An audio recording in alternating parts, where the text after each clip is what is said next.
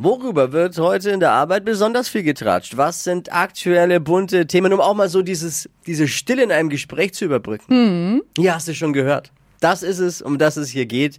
Ein perfekter Überblick über diesen Tag, über die Themen des Tages. Hier sind die drei Dinge, von denen wir der Meinung sind, dass ihr sie heute Morgen eigentlich wissen solltet. Ein Service der Flo Kerschner Show.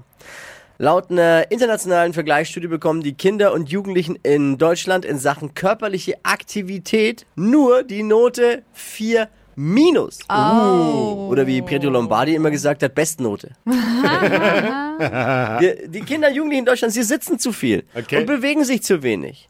Und wenn sie sich mal bewegen, dann auch noch viel zu langsam. Das ist einfach eine Katastrophe. Aber es ist ja auch ziemlich unfair, so eine Studie zu machen, kurz nachdem FIFA 23 rauskam. Was erwartet man sich denn da? Auf den Straßen in Deutschland gibt es ein neues Verkehrsschild. Und Oh. äh, es ist keins, was vor festgeklebten Umweltaktivisten warnt. Nein. Der offizielle Name des Zeichens lautet Verbot des Überholens von einspurigen Fahrzeugen für mehrspurige Kraftfahrzeuge und Krafträder mit Beiwagen. What? Genau.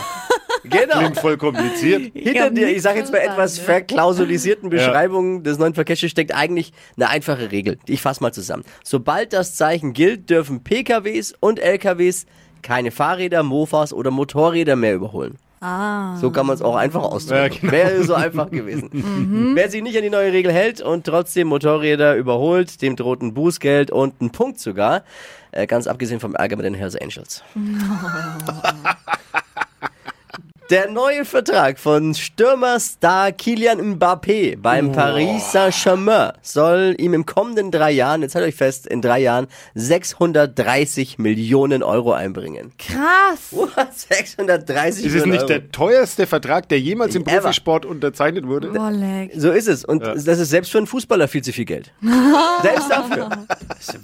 Es ist, eine, Krass, das ist echt. es ist eine Frechheit. Das waren sie. Die drei Dinge, von denen wir der Meinung sind, dass ihr sie heute Morgen eigentlich wissen solltet. Ein Service der Flo Kerschner Show.